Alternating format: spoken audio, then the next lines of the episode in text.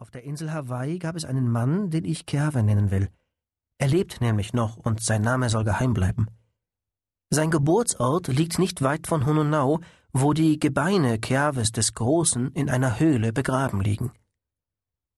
Dieser Mann war arm, ehrlich und fleißig. Er konnte lesen und schreiben wie ein Schulmeister und war dabei ein ausgezeichneter Schiffer. Eine Zeit lang fuhr er auf einem der Inseldampfer. Dann steuerte er einen Walfischfänger an der Küste von Hamakua. Schließlich kam es Keave in den Kopf, er wolle sich die weite Welt und fremde Städte ansehen, und so ließ er sich auf einem Dampfer anheuern, der nach San Francisco fuhr. Das ist eine schöne Stadt mit einem herrlichen Hafen und unzähligen reichen Menschen. Besonders ein Hügel ist dicht mit Palästen bebaut. Dahin machte Keave eines Tages einen Spaziergang. In seiner Tasche klimperte das Geld, und mit Vergnügen besah er die großen Häuser zu beiden Seiten. Was sind das für schöne Häuser, dachte er. Wie glücklich müssen die Leute sein, die darin wohnen und sich nicht um den morgigen Tag Sorgen brauchen. Wie er so darüber nachdachte, kam er an einem Haus vorbei, das etwas kleiner als die anderen war, aber wunderhübsch und zierlich wie ein Spielzeug.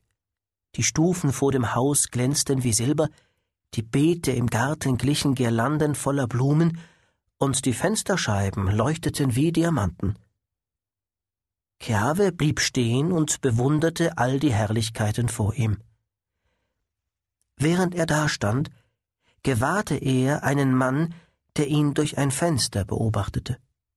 Das Fenster war blank und durchsichtig, und Keave konnte ihn so deutlich sehen wie einen Fisch auf dem Grund eines Teiches.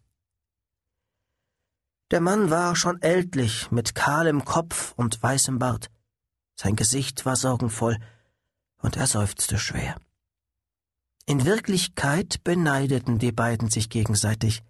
Der Mann, der herausblickte, ebenso wie Chiave, der hineinsah. Plötzlich lächelte und nickte der Mann Keave zu und bat ihn hereinzutreten. Er kam ihm sogar an die Haustür entgegen. Nicht wahr? Ein schönes Haus gehört mir da, sagte er und seufzte tief. Hätten Sie wohl Lust, die Zimmer zu sehen? Er führte Keave nun durchs ganze Haus, vom Keller bis zum Boden. Alles war vollkommen in seiner Art.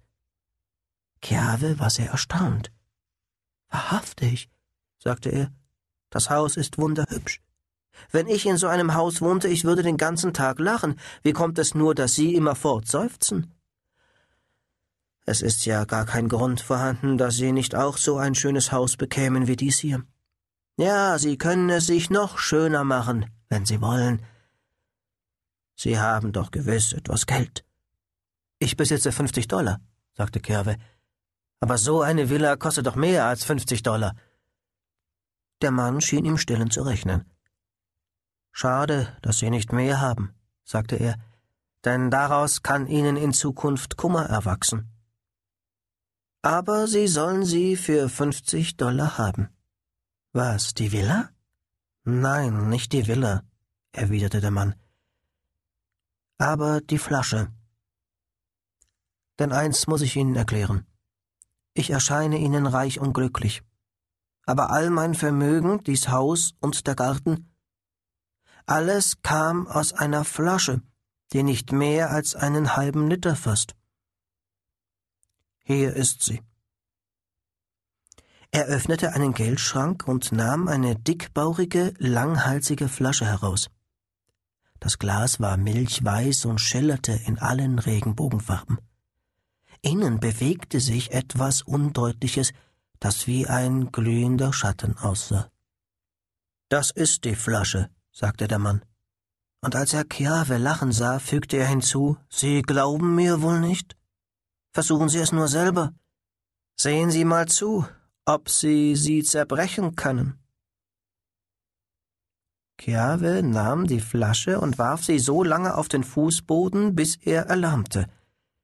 Die Flasche prallte vom Boden ab wie ein Spielball und bekam keinen Sprung. Das ist ein merkwürdiges Ding, sagte Chiave. Wenn man die Flasche ansieht und anfühlt, scheint sie wirklich aus Glas. Sie ist auch aus Glas, erwiderte der Mann und seufzte schwerer als vorher. Aber das Glas wurde im Feuer der Hölle geblasen. Der Schatten, den wir da sehen, ist ein Teufelchen, das drinnen wohnt. So denke ich es mir wenigstens. Jedem, der diese Flasche kauft, ist es untertan. Alles, was er sich wünscht, Liebe, Ruhm, Geld, Häuser wie dieses hier, ja, eine Stadt wie diese hier, alles ist sein auf ein einziges Wort hin. Napoleon besaß diese Flasche und wurde durch sie zum Herrn der Welt. Aber zuletzt verkaufte er sie und stürzte. Kapitän Cook besaß die Flasche und entdeckte durch sie viele neue Inseln, aber er verkaufte sie auch und wurde auf Hawaii erschlagen. Denn ist die Flasche erst verkauft, so weichen Macht und Schutz. Gibt der einzige Besitzer sich nicht zufrieden mit dem, was er hat, so kommt Unglück über ihn. Wollen Sie sie trotzdem verkaufen? fragte Kerwe. Ich habe alles, was ich brauche, und ich werde alt, antwortete der Mann. Eines kann das Teufelchen nämlich nicht. Es kann das Leben nicht verlängern. Und es wäre Unrecht von mir, Ihnen den Nachteil der Flasche zu verhehlen. Stirbt ein Mensch, bevor er sie verkauft hat, so muss er bis in alle Ewigkeit in der Hölle brennen.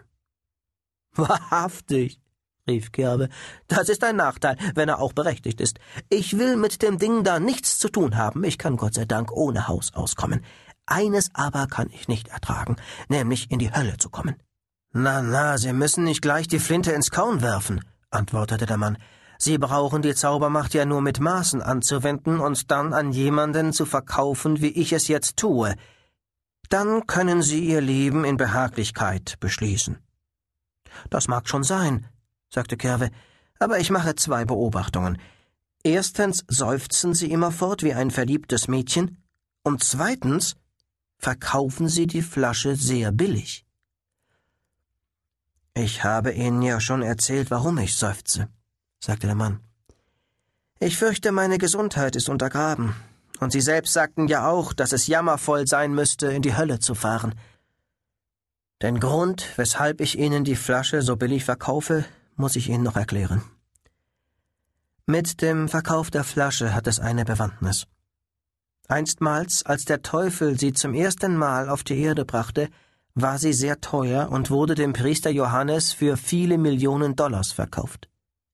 Aber sie kann überhaupt nur mit Verlust verkauft werden. Wenn Sie sie ebenso teuer verkaufen, wie Sie dafür gezahlt haben, kommt sie wie eine Brieftaube zu Ihnen zurück. Die natürliche Folge ist, dass der Preis im Lauf der Jahrhunderte dauernd gefallen und dass die Flasche jetzt auffallend billig ist. Ich selbst kaufte sie von einem meiner reichen Nachbarn hier auf dem Hügel und habe nur 90 Dollar dafür bezahlt. Ich könnte sie für 89 Dollar 99 Cent verkaufen, aber nicht für einen Pfennig teurer, sonst müsste das Ding zu mir zurückkommen.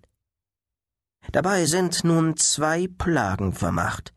Erstens, wenn Sie eine so simple Flasche für einige 80 Dollar anbieten, so denken die Leute, Sie halten sie zum Narren.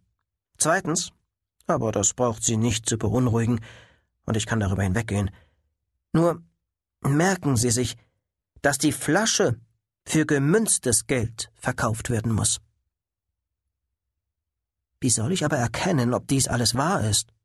fragte Kerwe. Sie können es gleich einmal probieren, entgegnete der Mann. Geben Sie mir Ihre fünfzig Dollar, nehmen Sie die Flasche und wünschen Sie sich Ihre fünfzig Dollar wieder in Ihre Tasche zurück. Wenn das nicht eintrifft, verpflichte ich mich bei meiner Ehre, den Kauf rückgängig zu machen und Ihnen Ihr Geld wiederzugeben. Sie betrügen mich doch nicht, fragte Kerwe. Der Mann schwor hoch und heilig. Gut, so will ich es wagen, sagte Kerwe, denn das kann kein Unheil anrichten. Er zählte dem Mann sein Geld hin, und der Mann überreichte ihm die Flasche. Flaschenteufelchen, sagte Kerwe. Gib mir meine fünfzig Dollar wieder.